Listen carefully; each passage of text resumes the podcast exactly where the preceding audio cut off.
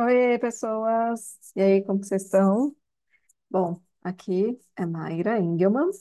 E para quem está chegando pela primeira vez, né, quiser saber qual que é o objetivo desse podcast, né, vai lá no trailer, está lá no comecinho, acho que tem uns três minutinhos, é bem rapidinho.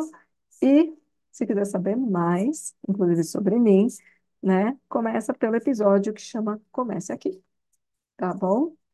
E aí você vai poder po- saber um pouquinho mais, né, sobre mim e também, né, de uma forma mais expandida aí, sobre o que me move a estar aqui, falando, né, com vocês. Bom, vamos lá, né? No episódio de hoje, é, eu quero falar sobre meditação. Provavelmente vão ter muitos episódios, né, sobre meditação. Tem muita coisa para falar. Minha experiência com meditação é uma experiência bem interessante, né?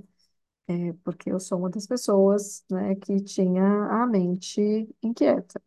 Não que ela seja muito quietinha hoje em dia, né? Mas hoje eu acredito que eu tenho mais autocontrole e mais capacidade de encontrar, né, assim, um lugar de fluxo para os meus pensamentos em relação a transformar, né, a- aquilo que que brota na minha mente, né, as elaborações, transformar em atos, né, em ações é, práticas, né, construtivas, e isso mudou bastante, né, com a maturidade, com o meu próprio, né, processo analítico também, né, com o meu processo de autoconhecimento também. Mas hoje, especificamente, eu quero falar sobre o fato de que meditar nem sempre é para relaxar, né? E isso pode parecer óbvio para algumas pessoas, mas para a grande maioria das pessoas não é, né? E por que que eu senti que seria relevante falar sobre esse tema, né? Primeiro porque cada vez mais, né, os meus pacientes, por eu expor muito, né, nas redes sociais essa questão da meditação e do quanto, né, ela vem me fazendo bem ao longo dos últimos anos, é, trazem muitas narrativas, né, e pessoas com quem eu troco também, né, fora do, do consultório, também me falam muito sobre meditação, sobre as suas experiências, a gente acaba trocando, eu acabo ajudando, e tem uma pessoa que eu conheci recentemente que foi interessante porque ele compartilhou comigo uma meditação, né, e uma meditação em inglês, que tem um objetivo ali, né, algumas meditações guiadas, elas vêm com um objetivo, né, daquela guiança, né, que é para expandir o terceiro olho, né, enfim. Algumas pessoas talvez não entendam o que eu estou falando e eu não vou explicar. E é sobre isso. Na verdade, é porque não é sobre isso. É sobre meditação e ponto. Né? Não vou entrar, porque senão a gente vai ficar aqui até amanhã. E eu estou treinando aqui nesse podcast ser mais concisa. Olha que eu estou conseguindo, hein? Estou orgulhosa de mim. Mas vamos lá antes que eu escape. Né? Não posso deixar muito espaço, não, porque senão coisa começa aqui, né? Querer falar de outras coisas. Enfim, então ele compartilhou comigo, né? Eu fui fazer em uma, né, em uma das noites aqui. E eu normalmente durmo bem, né? Assim, raramente eu tenho problema de insônia. Não sei quando realmente eu tô com algum problema, alguma coisa, uma questão que eu não consigo elaborar. né? Então, hoje em dia é muito raro, né, de eu ter problema com sono. Eu simplesmente tive uma baita insônia depois de fazer. E na meditação, ela inclusive sinaliza, né, que é importante que as pessoas façam no máximo uma vez por semana essa meditação. E aí eu, no outro dia, quando eu acordei, cansada, esgotada, sem ter dormido, né, eu entendi que realmente é uma meditação que não dá para fazer todo dia. E ali eu entendi também que é uma meditação que talvez, inclusive, seja bom não fazer antes de dormir. né? Então, porque ela realmente, né, moveu algumas coisas, provavelmente, né, no, no meu campo inconsciente, né, que fez com que eu realmente não conseguisse, né, diminuir a minha frequência para poder entrar em um estado de sono profundo. E outras meditações, né, que algumas pessoas podem conhecer e que eu já tive acesso a essas ferramentas, já tive prática com elas, são ferramentas, por exemplo, de elevação de energia da sexualidade, né, da, da Kundalini, né, então, assim, energias que são, né, com muito movimento, né, então, assim, dentro do, do, do Tantra, né, do trabalho com Tantra, né, da terapia tântrica, Eu fiz muitas meditações com a minha terapeuta tântrica que vão para esse lugar de excitação energética, né? De mobilização energética e pulsional, e que são fundamentais em alguns processos aí, né? São realmente importantes.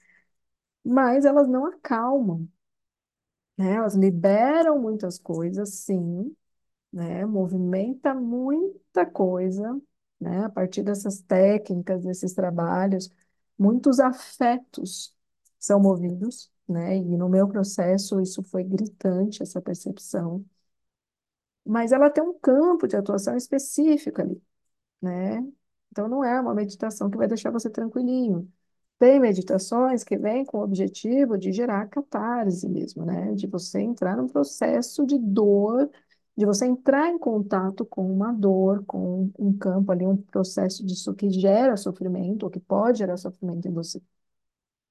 Então tem que tomar muito cuidado, né? Quando alguém indica uma meditação, ou quando você acessa alguma meditação por aí, porque de repente você vai fazer essa meditação, né, no meio de um processo, por exemplo, uma pessoa que está numa situação de burnout, numa situação de depressão, numa situação onde a pessoa às vezes tem crise de pânico, crise de ansiedade, né, numa situação onde a pessoa realmente está mais frágil.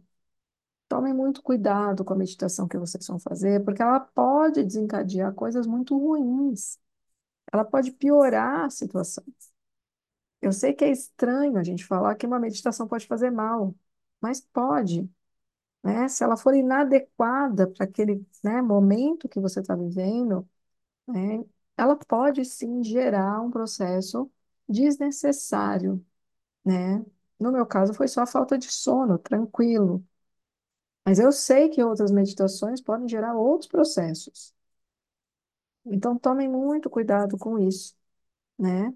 E, ao mesmo tempo, tenham consciência que, às vezes, para elevar sua energia vital, a meditação é incrível, né? Tem as meditações da bioenergética, né? Tem as meditações holotrópicas também, que a gente trabalha muito com respiração. Então, assim, procurem profissionais que trabalham com, com meditações para vocês se informarem melhor e para vocês entenderem qual meditação, em qual momento, né? Para qual pessoa é mais adequado. As meditações que tranquilizam, essas são tranquilas mesmo, assim, né? De qualquer um acessar, de qualquer um ir lá e fazer. Então, eu tenho muito aí a prática de meditação que vem, né, de um templo budista que eu frequento, né, na cidade de Cabreúva, interior de São Paulo. Né, eles têm as playlists nesse, né, desse, desse, das meditações, né, que, que eles, eles utilizam lá, que são meditações guiadas também, que são muito tranquilas, muito leves, né? Extremamente apropriadas para qualquer pessoa em qualquer momento. É, então, essas daí tá tudo certo, né? Pode fazer, bem tranquilinho. Mas tem outras que é preciso, né, parar para pensar se aquilo está relacionado ali a uma necessidade específica e se naquele momento, né, se adequa. Se não tem o risco de desencadear algo pode ser ruim. Tá? Então, eu senti de compartilhar isso com vocês, né, para que as pessoas tenham um pouco mais de consciência, né? A meditação é algo muito mais amplo, né? A gente acha que, ah, quem medita fica zen. Faz tem uma, uma- umas meditações que eu faço que eu saio querendo fazer faxina loucamente, né? Então, a meditação da ativação da energia da Kundalini, Nossa Senhora, sai da frente. Eu fico qualquer coisa menos zen. Então, por favor, né, não vamos ignorar que existem aí variações no campo das meditações, tá bom? E se alguém quiser conversar sobre isso, quiser saber mais, né, quiser que eu indique, né, essas, essas playlists que eu tenho acesso, que eu conheço, tem uma meditação que, né, que a gente pode fazer à noite antes de dormir, que ela é maravilhosa, né, que está no YouTube e que toda vez que eu faço, eu sonho muito, eu adoro sonhar, né? Um dia a gente conversa aqui sobre sonho, né? Os sonhos, eles são a via régia, né, da, do inconsciente, segundo Sigmund Freud, né, o pai da psicanálise. Então, eu amo sonhar, né? Eu amo poder ter acesso, né, a esses conteúdos inconscientes, esses símbolos, né, a partir dos sonhos. Então, tem algumas meditações, inclusive, que elas te levam para esse campo onírico. Então, tem muita coisa incrível, mas é preciso saber que cada uma tem ali um objetivo no trabalho, né? E tomar muito cuidado para não acessar, né, meditações que podem gerar uma excitação no momento onde talvez, né, você não esteja, né, pronto para aquilo ou não seja o momento mais apropriado, tá? Mas as meditações tranquilinhas, zen, são sempre bem-vindas, certo? E é isso. Quem quiser trocar figurinhas, quem quiser trazer de repente, né, o seu próprio relato, né, convido inclusive para vir aqui conversar comigo, tá?